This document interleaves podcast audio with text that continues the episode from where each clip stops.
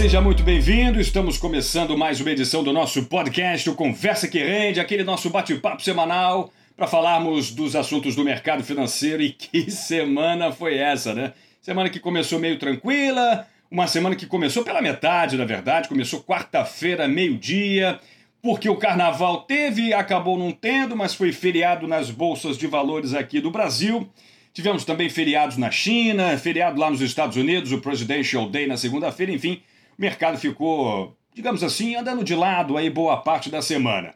Mas aqui no Brasil, rapaz, tivemos uma sexta-feira impressionante. Para falarmos sobre esse e outros assuntos, hoje estamos com Carlos Eduardo Wing e Emanuel MacLeod. Estamos ao, vem, ao vivo no Clubhouse. Participe com a gente lá do Clubhouse. Venha fazer parte aqui da nossa conversa. Se tiver perguntas, se tiver sugestão, se quiser entrar aqui na nossa roda, vamos nessa, vamos juntos. Tudo bem, Cadu? Tudo bem, Manu? Fala, Rafa. Tudo ótimo. Prazer estar de volta aí no, no Conversa que Rente. Falar um pouquinho dessa semana aí bem, bem conturbada. Fala aí, Manu. Tudo bem? Fala, Rafa. É um prazer estar com vocês é, mais uma vez. Vamos ver se a gente consegue passar um pouquinho aqui desse nosso conhecimento para o nosso público e é, falar um pouquinho dessa semana atribulada do nosso presidente é, interferindo na, na Petrobras é, é e vamos em frente. Vou deixar você puxar a vamos nossa lá. pauta. Vamos, vamos. Bom, primeiro vamos arredondar a semana, como a gente tradicionalmente já faz, né? Tivemos aí uma semana complicada para a Bolsa de Valores. Na verdade, o índice nem caiu tanto, né? O índice fechou em 0,64 negativo, fechou com 118.430 pontos, como era esperado, como era previsto. A Petrobras puxou Valeu o Ibovespa. Rafa, Rafa. Ó, tá vendo? Tava com o meu áudio fechado aqui, tá vendo? Como eu... Estamos todos aprendendo. Mas vamos lá, vamos então fazer aquele resumo da semana, vamos é, organizar direitinho os fechamentos para depois a gente entrar mais detalhadamente naqueles principais assuntos que modificaram e que mexeram com os índices e com o humor dos investidores. Não teve jeito, né? A Petrobras abriu em queda, já a, a, a, a, a Bolsa Brasileira lá com as ADRs estavam em queda, a Petrobras lá abriu no mercado americano muito em baixa e não deu outra quando o Ibovespa abriu aqui despencou. Bom, a bolsa acabou fechando numa queda de 0,64% aos 118.430 pontos. E a Petrobras tomou um tombo de 7,54%, a, a, a Petro 3 né, e a Petro 4, a ação preferencial, aquela que recebe dividendos primeiro, caiu 6,12%. Bom, para você que está é, tá um pouco perdido, por que, que a Petrobras caiu tanto? Vamos lá. Ontem, na sua live semanal, o presidente acabou, é, de uma maneira até um pouco agressiva, como é a costumeira, né? Costumeira participação dele nos assuntos que ele não gosta muito. Ele afirmou que a partir do dia 1 de março os impostos federais sobre o gás de cozinha e sobre o diesel serão zerados por dois meses, mas não indicou aí outras fontes de compensação, né?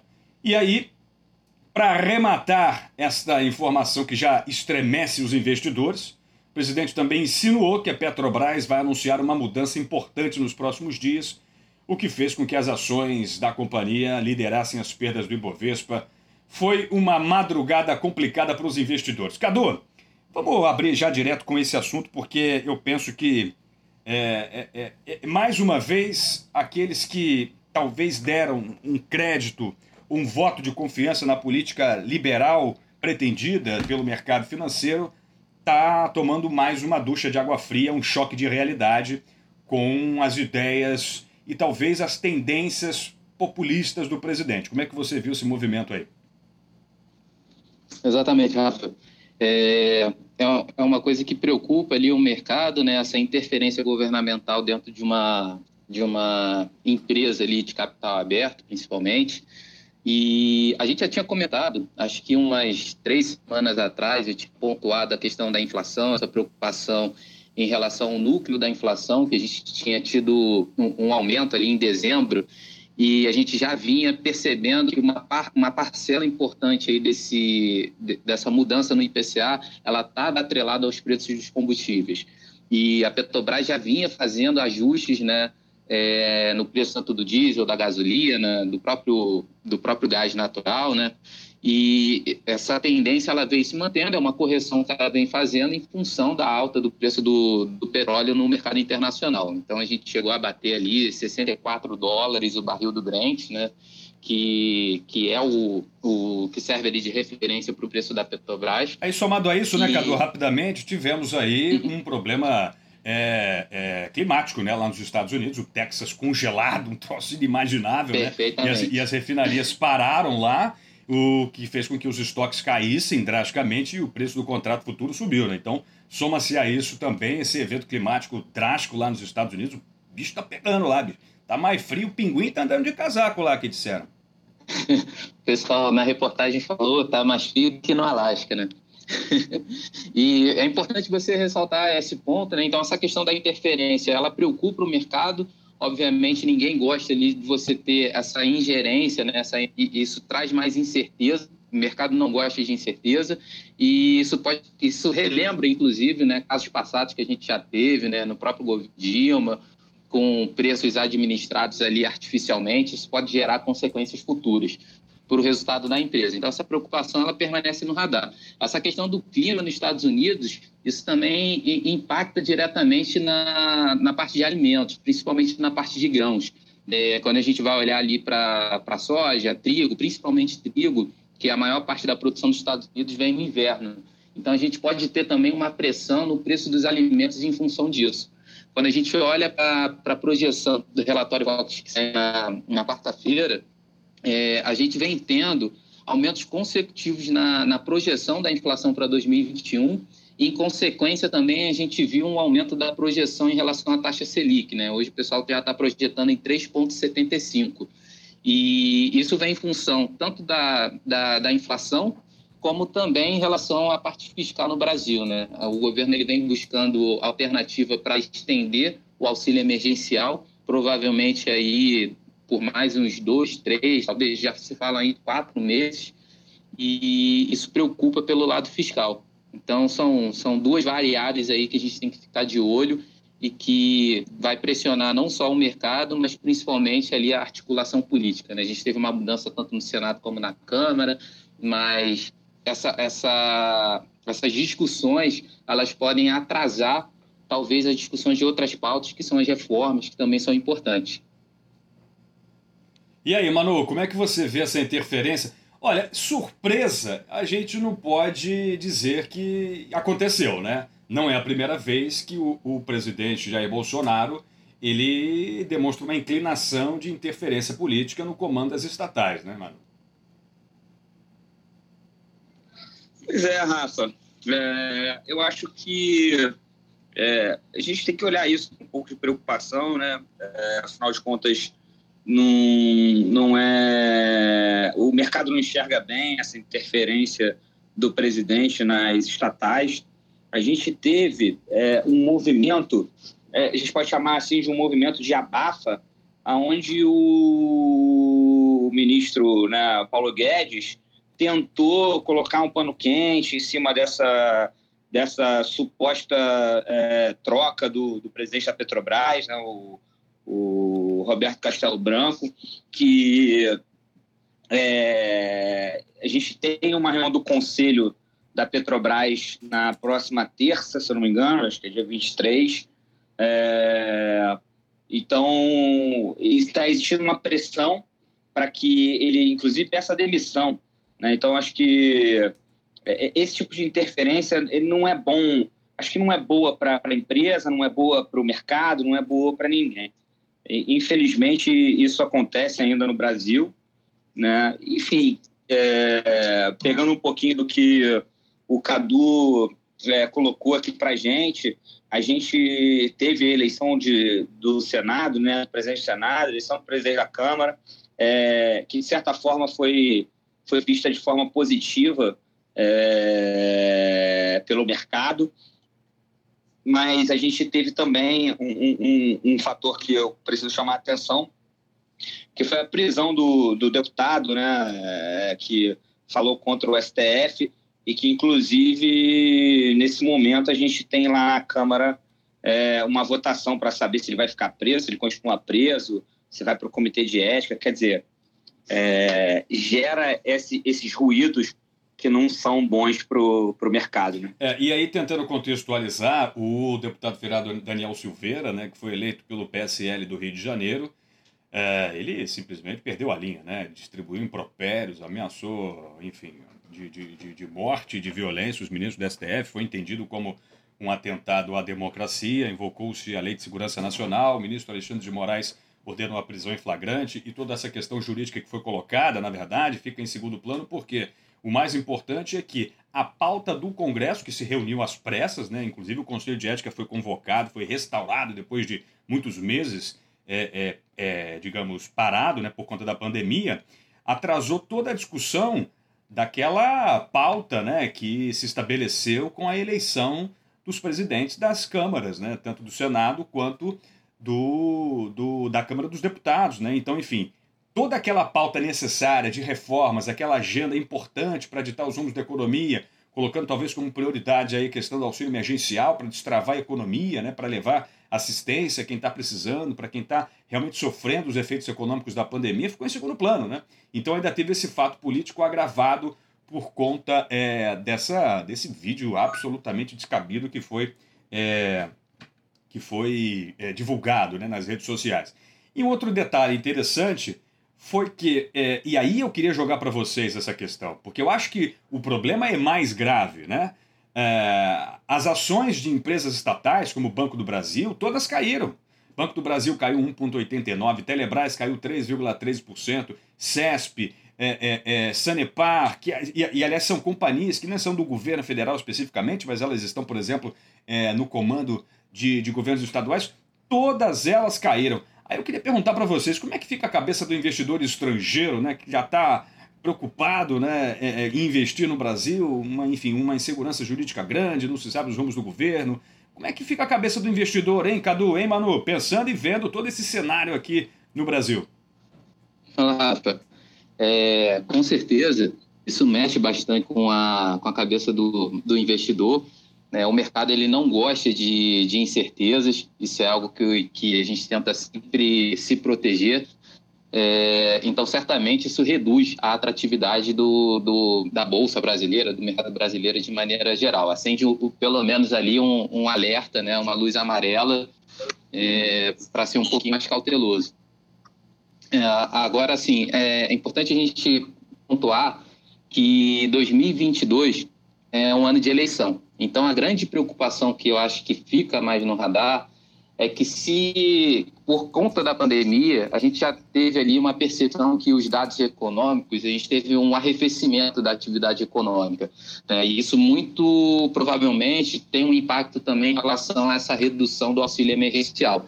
Então, a preocupação que vai ficar no radar é que o governo utilize, né? A gente tem aí mais um ano, um ano e pouco para começar ali as, as, eleições em 2022, as campanhas e tal, é que se utilize o poder, né, da político em fazer é, é, estratégias ali de políticas populares para você angariar votos né, para 2022. Então, isso traz um risco né, quando a gente olha para o lado fiscal, quando a gente olha para a interferência dentro das empresas estatais. É, acho que essa é a maior preocupação que o mercado começa a ter, porque pode ser que o governo ele utilize o poder dele para fazer políticas populares para iniciar, de certa forma, algum tipo de campanha já para as eleições de 2022. São as tendências populistas, né, Manu? E cada vez mais fazendo com que as torneiras do ajuste fiscal sejam cada vez mais largas, comecem a jorrar, porque o interesse da base eleitoral político-partidária começa a botar as asinhas de fora, querendo votos, querendo, claro, ampliar a base, pensando em 2022. Cadu trouxe um ponto interessante. Pois é. é, é a gente começa o Cadu falou muito bem, né? o mercado ele gosta de previsibilidade, somente o investidor estrangeiro, né? que acaba trazendo muito fluxo de, de dinheiro é, para o nosso mercado. E, e, existem esses movimentos de, de você acabar vendo essas tempestades políticas, essas indefinições, é, essa é, possível quebra é, do teto de gastos, é, é, essa, como eu posso dizer, essa, essa troca política que está tendo que ser feita para conseguir o apoio do Congresso, para fazer. Isso gera é, instabilidade e faz até com que o, o investidor olhe para mercados é, mais é, sólidos, né, com menos ruídos. É, e, óbvio que a gente teria é, que surfar uma vantagem, porque a gente tem economias, a gente tem a Argentina, que é um par nosso aqui econômico na América do Sul, óbvio que o Brasil é, se destaca, mas a Argentina era uma economia muito forte e hoje está sofrendo grandes dificuldades. O que, o que deveria servir para a gente como um canalizador de, de recursos, né, um canalizador de, de, de, de, investimento estrangeiro no Brasil, a gente não está conseguindo fazer esse dever de casa bem. Então, é, a gente fica com o nosso ministro tentando é, dançar né, conforme a música, tentando achar é, maneiras de, de atender os pedidos, vamos dizer assim, populistas né, do, do, do presidente, que, que parece que, na minha visão, de forma bastante antecipada, ele está já pensando na reeleição, né? Quer dizer, se a gente pegasse aqui os dois anos, os dois primeiros anos de governo, é, é, sem estar tá pensando tanto nisso, talvez a gente tivesse conseguido andar mais com, com, com, com reformas, andar mais com as coisas. E a sensação que a gente tem é que o foco está realmente na reeleição e a gente acaba deixando de lado é, alguns assuntos importantes que levariam essa agenda liberal é, do, do, nosso ministro à frente e, e, e, traria um pouco mais de previsibilidade, traria um pouco mais de segurança para a captação de recursos uh, aqui para a nossa economia. É, você uma coisa interessante, negócio... né, Manu, é que assim, o, o, presidente ele demonstra um completo desconhecimento até do funcionamento da própria empresa, né? Porque ele não pode trocar o presidente. Isso é feito sobre um conselho, né? Eles são eleitos, eles são indicados. Então, até sobre essa política de interferência, ele está mal informado, né? O que mostra de uma maneira mais ampla completo despreparo do presidente lidar com essas situações. A Petrobras, por exemplo, vai divulgar balanço, se não me engano, semana que vem. Cadu aí pode me ajudar. Tá para divulgar um balanço excelente, né? Ou seja, derrubou o preço das ações e aí dificilmente essa, essa, essa recuperação vai ser a mesma, né? É, eu gosto de dar sempre aquele exemplo. Uma ação vale 10 reais. Se ela perde 50%, ela passa a valer 5. Né? Se ela vale 5 e sobe, é, é, vamos supor, ela cai para 4. Se ela sobe 100%, ela vai para 8. Né? Ela, não se, ela, ela não chega ao mesmo patamar. Então, quando você cai muito, para você voltar ao mesmo patamar, é muito mais complicado. Tem aquele velho jargão, né? As, as bolsas elas caem de elevador e sobem de escada. Então, assim, é, uma, é, um, é um ruído absolutamente desnecessário. Olha só, para vocês terem uma ideia, o presidente falou, né, enfim, que vai aí derrubar por dois meses é, é, é, a tributação federal sobre o diesel. Vocês sabem quantos por cento equivalem à tributação do ICMS federal, perdão, do ICMS federal não, do imposto federal em cima do preço do diesel? 9%. Ou seja, vai ser uma queda quase insignificante, já que o maior peso dos tributos em cima dos combustíveis está no ICMS, que é de regulação estadual. Ou seja, é um completo despreparo, né? é um recado péssimo que o presidente passa, não só em ameaças de interferência, mas de uma, de uma, de uma análise um pouco mais profunda que a gente pode trazer. Pô, o investidor que está olhando isso fala, pô, esse cara não sabe de nada dessa empresa, como é que pode? O Rafa, e mais do que isso, né? É, é, você, fala, você posicionou muito bem, né? Você tem ali 9% e, é, e você coloca a equipe econômica numa, num, num checkmate, numa posição né, de sinuca, é, que você tem uma ideia, a isenção de dois meses de impostos só sobre o diesel é, é, gera uma queda de mais ou menos 3 bilhões de reais é, nas receitas. Né? Quer dizer, o impacto é, é, é para o consumidor final ali acaba sendo né, não muito grande.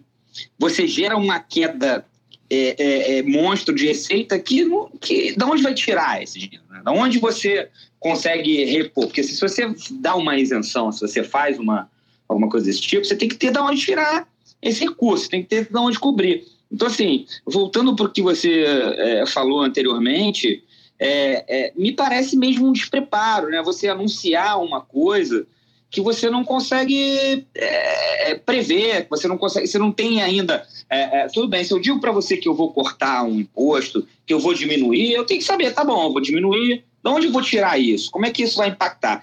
Me parece, né, é, longe aqui de ser um crítico político, é, a gente não está aqui para discutir a política, mas parece que é, ele é um pouco afobado em tomar certas, em fazer certas declarações né, que poderiam ser feitas, mas com um embasamento. É, isso gera a, o, o, tão temido, vamos dizer assim, ruído, é, principalmente no mercado financeiro, onde é, é, a gente tem essas instabilidades. Então, você não pode ter um papel de uma que tem um peso é, tamanho no índice caindo 7% por conta de um. Não é por conta de, de critérios da empresa, não, não, não por números é, é, da empresa que fizeram com que o preço, o preço dela refletisse, né, caísse tanto lá. Não, simplesmente por uma fala despreparada é, do presidente sem embasamento.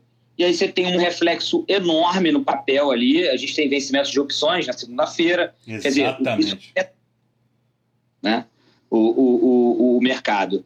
Mas, enfim, é, vamos em frente, né? Vamos, vamos torcer para que haja cada vez menos ruído, para que a gente consiga ter mais previsibilidade, que eu acho que é isso que a gente precisa para se tornar uma economia de primeiro mundo, né? Ter previsibilidade. A gente tem, a gente tem taxa de juros hoje de, de primeiro mundo. Por que a gente não pode ter uma regulação, uma regulação, vamos dizer assim, não sei se é, melhor, né? Uma menos interferência, é, ao, ao passo que algumas coisas andam, né, como teve lá a votação é, para a independência do, do, nosso Banco Central, que foi uma coisa, um, vamos dizer assim, né, uma vitória, a gente continua tendo essas interferências que, que né, quer dizer, você, você melhora de um lado e puxa para baixo do outro, quer dizer, fica uma gangorra que a gente precisa tentar, é, de alguma forma, melhorar.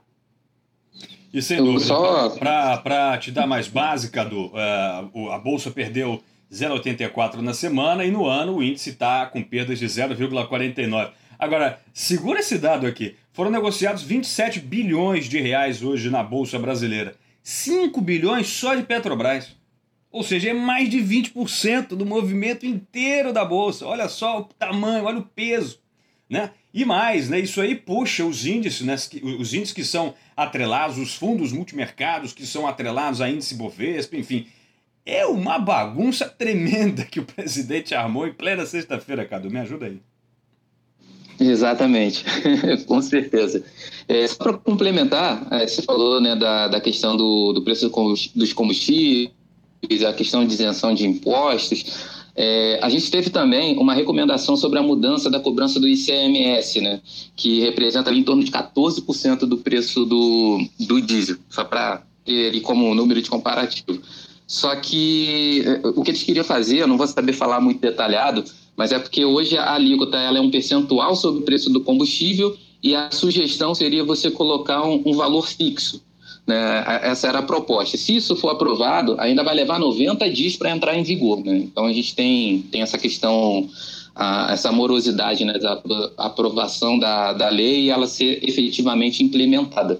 E um ponto que é importante a gente lembrar, a gente já tinha falado umas duas semanas atrás, existia aquele risco sobre a, a greve dos caminhoneiros. Então acho que tudo isso ele, ele vem ele vem com esse viés, né? de você fazer, mostrar que o governo não está parado e com viés populista, né? Do tipo, ó, a gente está tentando aqui ajustar, a gente vai fazer isso, para evitar que ocorram movimentos que sejam contra o governo, né? A gente pode, pode lembrar já de casos passados, às vezes um, um, um movimento específico de um determinado setor, ele pode incendiar e alimentar com que outros setores também se movimentem. Eu acho que a pandemia acaba restringindo um pouco isso de acontecer, mas eu acho que existe essa preocupação do governo, principalmente a gente sabendo que 2022 é um ano de eleição. Então é um ponto que, que talvez se acentue um pouco mais ao longo dos próximos meses em razão dessa, dessa percepção. E a gente viu claramente como que essas medidas populares, né, elas têm um impacto sobre a, aprovação do governo, né, sobre a popularidade do, do presidente. Então, quando o auxílio emergencial ele foi implementado, a gente viu rapidamente a, a rejeição do, do governo cair. E assim que foi esgotando, né, foi diminuindo ali o auxílio emergencial, agora nessa essa demora para se aprovar um novo auxílio, a gente vê que a popularidade do governo ela vem caindo. Então, tem uma ligação direta nesse ponto. Acho que é uma coisa que a gente tem que acompanhar de perto. E, na minha opinião, eu acho que não vai reduzir nos próximos meses. Acho que vai ser uma tendência mesmo, uma coisa de Brasil. A gente sempre vai chegando para próximo da eleição. O Congresso e o governo central, federal, ele se articula para antecipar, de certa forma, a campanha eleitoral. Né? Verdade, só para a gente arredondar aí dados econômicos importantes, tivemos o dólar, né? O dólar acabou fechando em queda de 0,99 uh, ah, a R$ 5,38,74. É, teve uma melhora na sexta-feira, né? Mas o dólar fecha a semana marcada por ritos políticos, prisão de deputado, essa questão da Petrobras, fechou em alta, 0,25%. No acumulado de fevereiro, por outro lado, queda de 1,52%. Para a gente arredondar então a semana, Cadu, já ir é, indicando o nosso final aqui do podcast, como é que você está prevendo aí a semana, vencimento de opções, é, alguma coisa mais importante no radar? Lembrando que a Bolsa Brasileira fechou em queda, mas foi na contramão dos mercados internacionais. Tivemos Nasdaq, S&P, Dow Jones, todos eles subindo, bolsas europeias subindo muito bem, a, a, apesar do PMI do, da, da, da União Europeia né, não ter sido bom, foi abaixo de 50, enfim, acabou tendo realmente é, um desempenho pior do que se imaginava, mesmo assim as bolsas fecharem alto. Como é que você viu aí a semana? Temos perguntas da nossa audiência, hein? Segura aí. Como é que você vê, Cadu, essa semana? É, foi uma semana mais conturbada. Acho que o, o, cenário internacional, talvez de destaque, a gente tenha tido, né? Você já comentou em relação ao PMI. É, nos Estados Unidos, a, a Nancy Pelosi, né, que é a presidente da Câmara dos Representantes, ela indicou que deve colocar em pauta a votação de um pacote de um trilhão de dólares. É só para lembrar, é, o discurso da campanha do Biden era de fazer um, um pacote de 2 trilhões. E aí se discutia de se aprovar, de, de levar para votação um pacote de 1,9. Então, esse pacote de 1 trilhão é, ele está bem abaixo do que o mercado estava projetando. Isso pode mexer um pouco aí com as expectativas do, dentro do cenário internacional. Apesar disso, a gente viu aí o Dow Jones batendo recorde na semana. Enfim, acho que esse cenário de liquidez ainda assim vai permanecer durante um período prolongado. Taxas de juros muito baixas, pacote né, de auxílio, governo fazendo injeção de, de dinheiro nas economias. Então, acho que isso daí tem impulsionado um pouco as bolsas lá fora.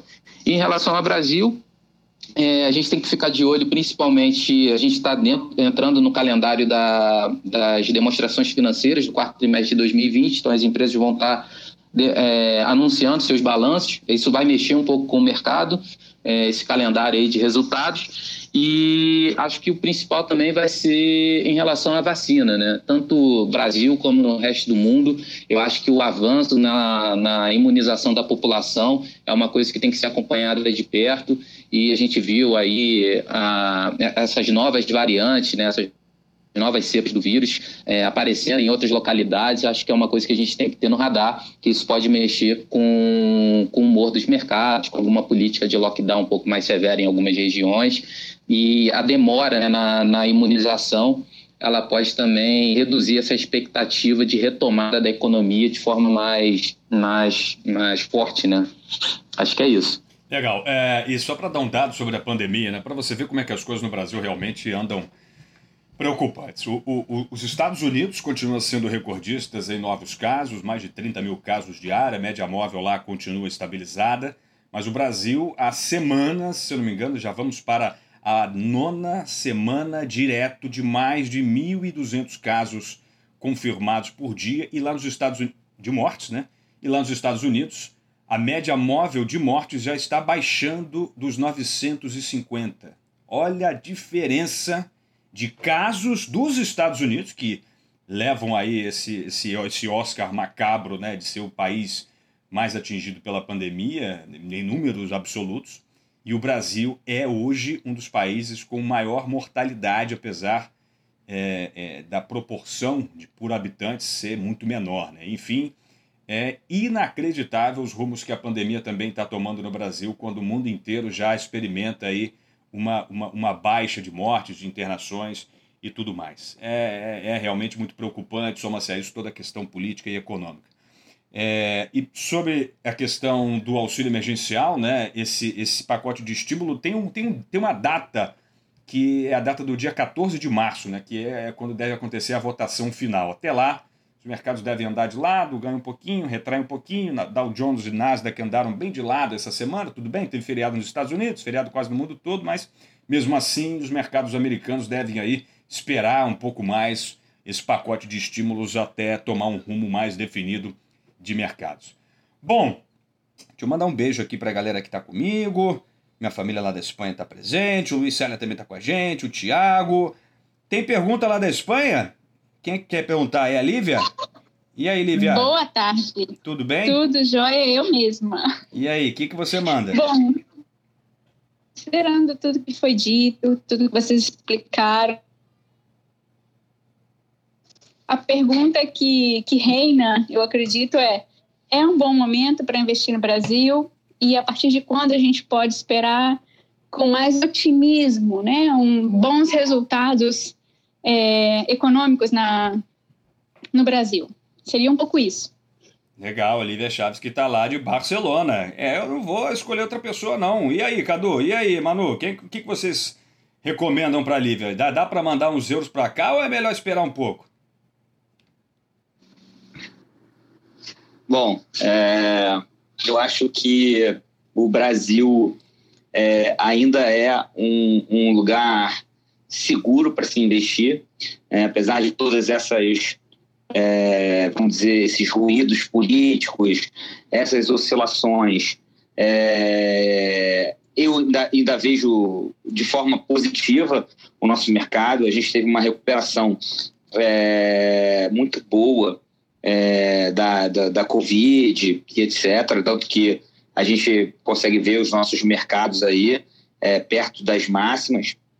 É, eu acredito que isso é um movimento que está acontecendo é, é, no mundo inteiro, né? De a gente teve um grande boom de ações é, tecnológicas, principalmente nos Estados Unidos, né? Com essa coisa do, da, da da Covid e, e, tá, e começando a existir uma realização desses lucros, desses, desses lucros grandes que, que essas empresas demonstraram, e esse dinheiro, ao invés de sair do mercado, esse dinheiro, eles estão sendo investidos em empresas, é, vamos dizer assim, mais normais, né? empresas que, que, que têm essa, essa, essa pegada, é, é, como posso dizer, a gente chama de cíclicos, né? de, de papéis mais, mais cíclicos, que, quer dizer, que vão se beneficiar dessa demanda que ficou reprimida é, pelo, pelo, por essa coisa do, do, do Covid. Né? Então, assim, com o andamento da vacina, com tudo, com tudo isso acontecendo, eu acho que a gente tem espaço ainda para investir. É, puxando um pouco para o pro, pro lado do, de que hoje a gente tem uma taxa de juros é, baixa, a gente precisa sim ir para o mercado, precisa é, é, é, ter um pouco mais de volatilidade nas carteiras, é, mas eu vejo de forma muito positiva que, que, que, se, que se invista no Brasil. Assim, eu acredito que é, ainda tem muito espaço aqui para bons investimentos. Agora tem que é, ter uma ajuda profissional, é, procurar os melhores produtos, os melhores veículos para poder investir é, de forma segura e tranquila. Maravilha. E aí, Cadu, arremata ou é melhor deixar embaixo do colchão lá em Barcelona? Nunca embaixo do colchão, hipótese nenhuma. Vou só complementar, agradecer aí a, a Lívia pela pergunta. É, como o Manu bem colocou, eu acho que o cenário ele é positivo, a gente deve permanecer com os mercados globais com juros muito baixos, e a gente tem uma injeção de capital que foi é, até acelerada, ele já vem acontecendo muito da pandemia, a pandemia ajudou a, a, a trazer novos pacotes, e, e, essa liquidez imensa no mercado, automaticamente com poucas alternativas né, atrativas em, em, renda fixa, ele acaba trazendo uma atratividade maior no mercado de risco, do mercado de renda variável. Então, o cenário projetado para frente, ele ainda é positivo. E quando a gente olha para a Bolsa Brasileira, principalmente se a gente for colocar o valor da Bolsa em dólares, a gente vai ver que a Bolsa Brasileira ainda está muito descontada. E quando a gente compara com os outros países emergentes, a Bolsa Brasileira também foi uma das que mais sofreu desvalorização. Então, o cenário político é, ajudou a, a, a, trazer essa desvalorização um pouco maior, mas quando a gente vê os fundamentos das empresas, é, a gente ainda enxerga um cenário bastante positivo tem, tem muita empresa para abrir capital, a gente tem participado de ofertas públicas, provavelmente todo mundo está acompanhando aí, até algumas ofertas surpreendendo com altas bem expressivas. Então, acho que tem espaço para boas empresas no mercado, desde que você faça boa, um bom investimento, como o Manu falou, com uma ajuda profissional, você ter ali né, um assessor, coisas que estejam dentro do seu perfil. É, e, ao mesmo tempo, a gente está tendo um apetite do mercado buscando alternativas de investimento. Então, acho que esse cenário ele vai permanecer aí durante alguns anos ainda. E só para dar um dado mais técnico, né, é, até para embasar um pouco mais a resposta de vocês, perfeita, é, para você ter uma ideia, o fluxo de investimento estrangeiro no Brasil nos últimos três meses somou 56 bilhões de reais, ou seja, o investimento estrangeiro que fugiu do Brasil em 2020 por conta da pandemia, e aí por uma crise de liquidez, por um risco global, enfim, uma, uma, uma, uma questão de uma crise econômico-sanitária sem precedentes na história, com isso tudo já precificado e no radar, eles estão voltando aos poucos. Né? A gente tem uma, uma, uma injeção de liquidez pra cara. Imagina você lá nos Estados Unidos, beleza, chega um cheque de 2 mil dólares pelo correio, amigão. Já imaginou? É o que os caras estão querendo votar lá no Congresso. Então, é muito dinheiro que está em circulação e com isso os mercados emergentes, sobretudo esses que estão, como o, o, o Cadu falou, descontado, né? Descontado é um jargão econômico para dizer que está barato, né? Tem muitas boas ações que estão baratas. Isso realmente acaba atraindo demais os investimentos estrangeiros. Então é uma boa hora sim, apesar de Bolsonaro e companhia não ajudarem muito. Muito bem, é isso então, senhores. Já chegamos a quase uma hora aqui de podcast e Clubhouse. Obrigado aí demais. Um beijo para todo mundo lá na Espanha, a Lívia, o Ricardo, a Marcinha. Um beijo para todos. Um beijo também para quem esteve com a gente, o Igor, o Felipe, a Carol, minha esposa também, meu irmão Tiago também está aqui. Beleza? Um beijão. Obrigado a todo mundo que acompanhou. Participe com a gente também, manda pergunta, manda sugestão, vamos juntos. Valeu, Cadu, grande abraço, bom fim de semana, até semana que vem, viu? Pela, pela força e pelo esclarecimento aí. Realmente Valeu. de grande ajuda. Valeu, Lívia, um beijão. Vamos acreditar aí no, né, no futuro e continuar investindo no Brasil. Vamos que nessa. eu tenho certeza que sempre vão dar bons resultados. Boa, é isso aí. Valeu, Cadu, grande abraço, até semana que vem, hein? Valeu, Rafa. Valeu, Manu. Obrigado, pessoal. Uma boa semana para vocês. Valeu, Manu. Grande abraço. Até logo, pessoal. Uma boa semana para todos. Grande abraço. Beleza, obrigado você que esteve com a gente em mais uma edição do nosso podcast barra Clubhouse. É, estamos tirando onda. E você já sabe, né? A MacLeod está nas principais redes sociais, estamos também no Instagram, instagram.com.br MacLeodPartners. Eu, pessoalmente, todos os dias, de segunda a sexta, faço um resumo semanal aliás, um resumo diário, todos os dias, sobre os investimentos mais importantes da Bolsa, aquilo que mexeu com o mercado especificamente naquele momento, enfim. Participe também do nosso LinkedIn, linkedin.com.br MacLeod. Estamos aqui no Clubhouse, eu, Rafael Ribeiro, o Carlos Eduardo Ling, o Emanuel MacLeod, todo o nosso time, toda a nossa turma também está por aqui. E claro, baixe o nosso podcast, aproveite para assinar, estamos nos principais agregadores. Muito obrigado pelo prestígio da sua audiência. Um beijão, galera. Até a próxima. Tchau, tchau.